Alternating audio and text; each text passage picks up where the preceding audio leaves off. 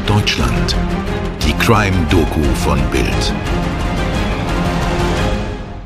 Hallo und herzlich willkommen zum zweiten Teil unseres Podcasts zum Mord an der kleinen John Benet Ramsey. In diesem zweiten Teil geht es um die verschiedenen Theorien, wer die sechsjährige Schönheitskönigin am zweiten Weihnachtstag 1996 in ihrem idyllischen Zuhause in der Kleinstadt Boulder ermordet haben könnte. Wenn ihr Teil 1 verpasst habt, dann hört jetzt unbedingt vorher mal rein. Da geht's um den genauen Ablauf der Tat und ihr erfahrt auch, was am 26. Dezember 96 im Hause der Ramsays genau passiert ist. Jetzt geht's aber los. Ich bin Toni Heyer. Und ich bin Mirko Kasimir. Hallo. Ja, was für ein rätselhafter Fall. Einer, der für einen enormen Presserummel gesorgt hat und das über Jahre hinweg. Diese Geschichte hat aber auch alles, was die Boulevardpresse so liebt. Ein prominentes Opfer aus einem sehr reichen Elternhaus, ein Entführungsfall, der sich dann als Mordfall entpuppt und viele offene Fragen. Es ist eine mysteriöse, verwirrende Geschichte voller Widersprüche. Und seit der Tat vor knapp 30 Jahren sind bei den Behörden über 21.000 Hinweise eingegangen. Das ist eine ordentliche Hausnummer. Allerdings, und mehr als 1600 Personen galten zwischenzeitlich als verdächtig. Und liebe Toni, auch wenn es unzählige Hinweise auf einen Täter von außerhalb gibt, es sind vor allem die Eltern, die im Fadenkreuz der Ermittler stehen. Ja, was ich rein statistisch auch irgendwie verstehen kann. Denn die Kriminalstatistik zeigt, bei Kindertötungsdelikten kommen die Täter sehr häufig aus dem Familienumfeld. Und genau deshalb hat die Polizei in Boulder als erstes Patsy Ramsey, also die Mutter, unter Verdacht. Genau. Die Ermittler der lokalen Polizeidienststelle von Boulder sind schnell der Ansicht, die Mutter hat ihre Tochter selbst getötet. Laut dieser Theorie war die heile Welt der Ramseys doch nicht so intakt, wie es nach außen hin schien. Patsy, die Perfektionistin, hat demnach einen Wutanfall bekommen, weil John Benet mal wieder ins Bett gemacht hat was ja durchaus bei Kindern in diesem Alter noch vorkommen kann. Keine Tragödie. Absolut. Aber laut dieser Theorie konnte die Mutter damit überhaupt gar nicht umgehen. Immer wenn John Benet ins Bett gemacht hat, ist Patsy wahnsinnig wütend geworden. Und so auch in der Nacht zum 26. Dezember 1996. Patsy gerät in Rage, nachdem sie bemerkt hat, dass ihre Tochter schon wieder ins Bett gemacht hat. Sie tickt aus und schlägt ihr Kind im Affekt mit einem schweren Gegenstand heftig auf den Kopf. Ja, aber passt denn diese Theorie? Ich dachte, die Autopsie hat ergeben, dass die Todesursache eben nicht der Schlag war, sondern dass John Benet erwürgt wurde. Hm, aber dafür hat die Polizei in Boulder auch eine Erklärung parat. Die Mutter hat demnach die bewusstlose John Benet erwürgt, um von ihrem Ausraster abzulenken. Deshalb hat sie auch in der Nacht noch diesen Brief geschrieben, um damit eine falsche Fährte zu legen. Und wir haben in Teil 1 dieses Falles ja schon über den Lösegeldbrief gesprochen. Der ist halt wirklich merkwürdig. Die Länge, das Verworrene, die krumme Lösegeldsumme. Eigentlich ergibt dieser Brief überhaupt gar keinen Sinn. Ah, stimmt. Zumal wir uns ja auch noch die Frage stellen, wieso sollte ein Entführer einen Lösegeldbrief schreiben, wenn er das Kind dann doch noch im Haus tötet? Einen Sinn würde das nur ergeben, wenn man den Brief als eine Art Ablenkungsmanöver sehen würde. Ja, voll. Und noch was spricht für die Theorie, dass es die Mutter war. Es gibt nämlich keine Hinweise auf Spuren von außen. Keine Fußspuren vor dem Haus, nichts. Und dass Patsy viele ihrer Freunde an den Tatort beordert hat, das lässt ebenfalls vermuten, dass sie absichtlich Spuren verwischen will, die eben im Haus auf sie hindeuten. Ja, und das würde ebenfalls erklären, wieso der Lösegeldbrief auf einen Zettel aus dem Hause der Ramsays geschrieben wurde. Ja, und warum er in aller Ruhe geschrieben wurde, ganz ohne Eile. Dieser Fakt passt eben nicht zu einem Täter von außen. Wieso soll der ins Haus kommen und vor Ort ganz in Ruhe einen fast drei Seiten langen Erpresserbrief verfassen? Das wäre viel zu riskant. Ja, da bin ich ganz bei dir, das denke ich auch. Und noch was könnte auf die Mutter als Täterin hindeuten. Der Schriftvergleich des Erpresserbriefes. Die Forensiker konnten zwar den Vater als Autoren des Lösegeldschreibens ausschließen, aber eben nicht die Mutter. Ja, nun ist ja aber die Mutter, die mittlerweile schon verstorben ist, aber nie angeklagt worden. Das wird ja auch einen guten Grund haben, nehme ich an. Mhm. Zum einen war die Beweislage nicht zwingend. Und Das muss sie sein, wenn du jemanden in einem Strafverfahren vor Gericht stellst. Der Schriftabgleich zum Beispiel, der hat die Mutter zwar nicht als Autorin des Erpresserbriefes ausgeschlossen, das war es dann aber auch schon. Auf der anderen Seite ist der Schriftvergleich nicht zu dem Ergebnis gekommen, dass sie den Erpresserbrief mit ziemlicher Sicherheit geschrieben hat. Außerdem war Patsy Ramsey tatsächlich nicht als Frau bekannt, die im Affekt die Kontrolle über sich verlor. Und ihr Sohn Burke hat gesagt, dass beide Elternteile ihre Kinder niemals geschlagen haben und schon gar nicht töten würden. Okay, dann bleiben wir doch mal bei Burke. Denn auch den Bruder haben die Ermittler kurzfristig im Visier. Und da kommt dann die Ananas ins Spiel, die im Magen der toten John Bonet gefunden wurde. Ananas, das war die letzte Mahlzeit der Kleinen. Aber am Abend vor ihrem Tod gab es keine Ananas zu essen.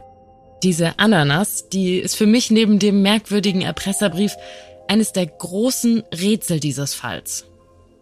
Die Ermittler haben vermutet, dass Burke und seine Schwester noch in der Nacht gemeinsam in der Küche Ananas gegessen haben und es dabei zu einem Streit gekommen sei, in dessen Verlauf Burke seine Schwester niedergeschlagen habe. Burke soll ein aufbrausendes Kind gewesen sein, das seine Aggressionen nur schwer habe kontrollieren können. Ja, aber sorry, da erschlägt er sie beim Essen. Naja, die Theorie geht folgendermaßen. John Benet wacht in der Nacht in ihrem Schlafzimmer auf. Sie geht nach unten und sieht, wie ihr Bruder, der noch Hunger bekommen hat, eine Schale mit geschnittener Ananas isst. John Benet fragt ihren Bruder, ob sie was abhaben könne. Der Bruder verneint, will alles für sich haben. John Benet klaut daraufhin ihrem Bruder eine Ananas vom Teller und Burke rastet aus und schlägt seiner Schwester mit einem schweren Gegenstand auf den Kopf. Hm. Mirko, was hältst du denn von der Theorie? Naja, also dafür spricht schon, dass Burke irgendwann in der Nacht tatsächlich noch Ananas gegessen haben muss. Und was spricht dafür, dass Burke doch nochmal aufgestanden ist? Naja, die Polizei stellt in der Küche tatsächlich eine Schale mit Ananas sicher, auf der die Fingerabdrücke von Burke zu finden sind. Er muss also irgendwann in der Nacht nochmal nach unten gegangen sein, weil er wohl noch Hunger hatte. Und beim Essen ist er auf seine Schwester gestoßen, die er dann im Streit niedergeschlagen hat oder haben soll. Hm. Also mich überzeugt diese Theorie nicht ganz. Überzeugt sie dich denn? Wirklich schwierig, also mich persönlich eher nicht. Also Fakt ist, John Benet hat in der Nacht Ananas gegessen, auch wenn die Eltern versichern, dass es nicht so war. Bei der Autopsie wurde Ananas in John Benets Magen gefunden. Also spricht vieles dafür, dass die Kleine in der Nacht nochmal aufgestanden ist und Ananas gegessen hat. Und auch Burke hat Ananas gegessen, das zeigen ja die Fingerabdrücke auf der Schüssel. Gut, aber selbst wenn beide Ananas gegessen haben, macht das Burke ja nicht automatisch zum Täter. Ja, da hast du natürlich recht, das sehe ich auch so. Deshalb überzeugt mich diese Theorie auch nicht. Ich meine, stell dir mal vor, Burke schlägt mit einem schweren Gegenstand auf seine Schwester ein. Hat er als Neunjähriger wirklich die Kraft, ihr eine Schädelfraktur zuzufügen? Hm, schwierig zu sagen. Also, wenn er richtig zuschlägt, vielleicht, aber ich kann es mir ehrlich gesagt nicht vorstellen. Ja, vielleicht. Aber überleg mal, was würde das denn in der Folge bedeuten, wenn er es wirklich gewesen wäre? Da ist ja zum Beispiel auch noch der Erpresserbrief im Spiel. Und den hat er mit seinen neun Jahren also ganz sicher nicht geschrieben was ja auch der Schriftvergleich gezeigt hat. Also wenn es Burke gewesen ist, dann hat er die Tat ganz offensichtlich nicht allein vollbracht. Ja, stimmt. Denn hier wäre Burke ja auf die Mittäterschaft seiner Eltern angewiesen gewesen. Absolut richtig, und das muss man sich nur mal vorstellen. Das würde nämlich folgendes Szenario ergeben. Burke schlägt auf seine Schwester ein, sie liegt am Boden, die Eltern entdecken ihre bewusstlose Tochter und erwürgen sie dann auf brutale Art und Weise, nur um ihren Sohn zu schützen. Also, wenn ich das so höre, denke ich, hätten die doch wohl eher alles daran gesetzt, ihre verletzte Tochter zu retten, oder nicht? Ja, das denke ich auch. Zumal eigentlich der Reflex ist, so den Notarzt zu rufen. Aber weder die Mutter noch der Bruder wurden jemals angeklagt. Die Indizien haben nicht ausgereicht, um die Staatsanwaltschaft davon zu überzeugen, ein Verfahren zu eröffnen. Es gibt einfach nicht genug Beweise. Übrigens auch nicht gegen den Vater. Über ihn gab es ja auch wilde Spekulationen.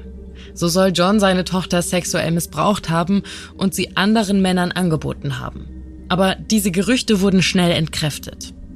Im Jahr 2008, also zwölf Jahre nach dem Mord, entlastet die Bezirksstaatsanwältin aufgrund neuer DNA-Beweise die Ramseys dann öffentlich und sagt, Die Ramsays haben nichts mit dem Mord an ihrer Tochter zu tun.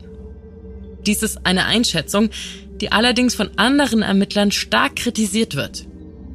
Hm. Also wenn es keiner aus der Familie war, dann war es vielleicht der Weihnachtsmann? Denn der wurde ja auch verdächtigt. Bill McReynolds ist ein Nachbar der Ramsays gewesen. Er ist bei der Weihnachtsparty der Ramsays als Weihnachtsmann verkleidet aufgetreten und wurde nach der Tat von der Polizei unter die Lupe genommen.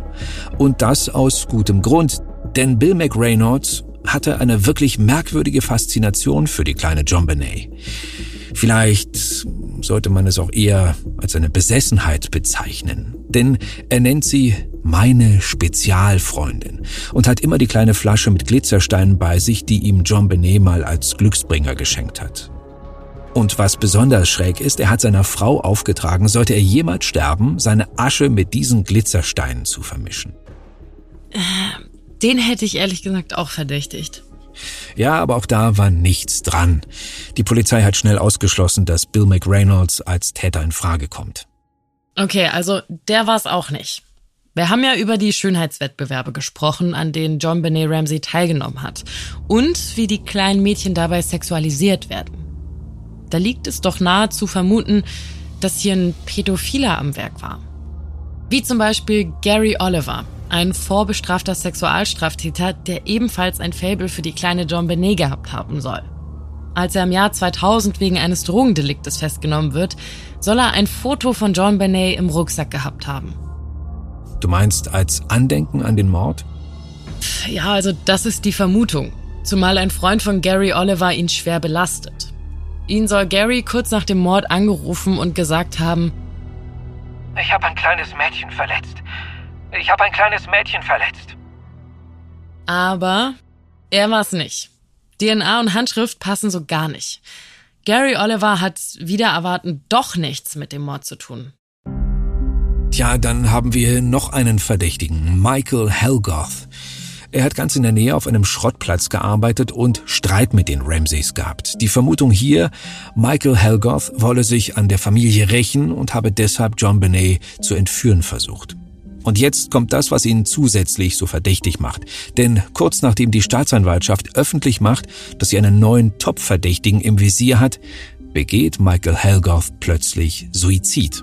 Aber auch hier, DNA und Handschrift passen nicht zusammen. Also auch er war es nicht. Und so geht es weiter mit der Liste der Verdächtigen. Linda Hoffman Pugh, die Haushälterin der Ramseys.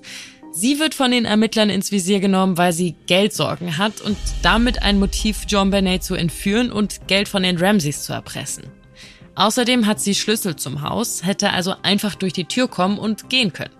Und sie wusste wohl von den 118.000 Dollar, die John Ramsey als Bonuszahlung von seiner Firma erhalten hatte. Außerdem hat sie für die Tatnacht kein Alibi. Aber angeklagt wird sie trotzdem nicht. Korrekt. Lena Hoffman Pugh wird zwar stundenlang verhört, aber am Ende sind die Indizien nicht stark genug. Okay, Toni, aber jetzt haben wir ihn endlich, den Täter. Denn ganz zum Schluss können wir euch sagen, wer John Benet getötet hat. Es war John Mark Carr. Das denken zumindest alle für einen kurzen Moment. Denn es ist der ehemalige Lehrer John Carr selbst, der im Jahr 2006 sagt, ich war's. Ich habe sie ermordet. Zehn Jahre nach der Tat. Das kommt ja wie aus dem Nichts. Ja, John Carr wurde damals in Thailand festgenommen und in die USA überführt. Er hatte vorher Mailkontakt mit einem US-Ermittler, dem er von seiner sexuellen Fixierung auf John Benet berichtete. Er sagt, er habe Tagebuch geschrieben. Und wo? Jetzt kommt's. Während der Tat, direkt am Tatort, vor Ort im Haus der Ramsays. Demnach sei etwas schiefgegangen, während er sich an ihr vergeht. Im Tagebuch soll stehen, Oh Gott, ich liebe dich, John Benet. Schließe deine Augen, meine Süße. Er gibt an, dass er sie unter Drogen gesetzt und misshandelt hat und dass der Tod ein Unfall war. Ich bin ehrlich, ich will eigentlich nur kotzen. Ja, ist wirklich widerwärtig, aber auch total gefaked. Denn schnell stellt sich heraus, das Geständnis von John Carr ist falsch. Die Tagebucheinträge sind reine Fiktion. Die DNA passt nicht, die Handschrift passt nicht. Außerdem ist John Carr nie in seinem Leben in der Stadt Boulder gewesen. Also, er ist ein Pädophiler, der sich einfach mal wichtig machen wollte. Ja, so sieht's aus. Und so stehen wir am Ende unserer heutigen Folge ohne überführten Mörder da. Der Fall John Benet Ramsey bleibt damit ungeklärt. Bislang gab es weder eine Anklage noch ist irgendjemand für diese furchtbare Tat zur Rechenschaft gezogen worden. Und daran wird sich wohl auch nichts ändern, oder? Hm, wer weiß, Mirko. Mord verjährt nicht und vielleicht wird der Täter irgendwann ja doch überführt oder es platzt irgendwann vor seinem Tod doch noch aus ihm heraus. Für unsere heutige Folge haben wir unter anderem auf Beiträge von CNN, dem Rolling Stone, dem Stern und dem Spiegel zurückgegriffen. Danke euch fürs Zuhören. Ich hoffe, ihr seid auch beim nächsten Mal wieder mit dabei. Eure Toni und euer Mirko. Ciao, ciao.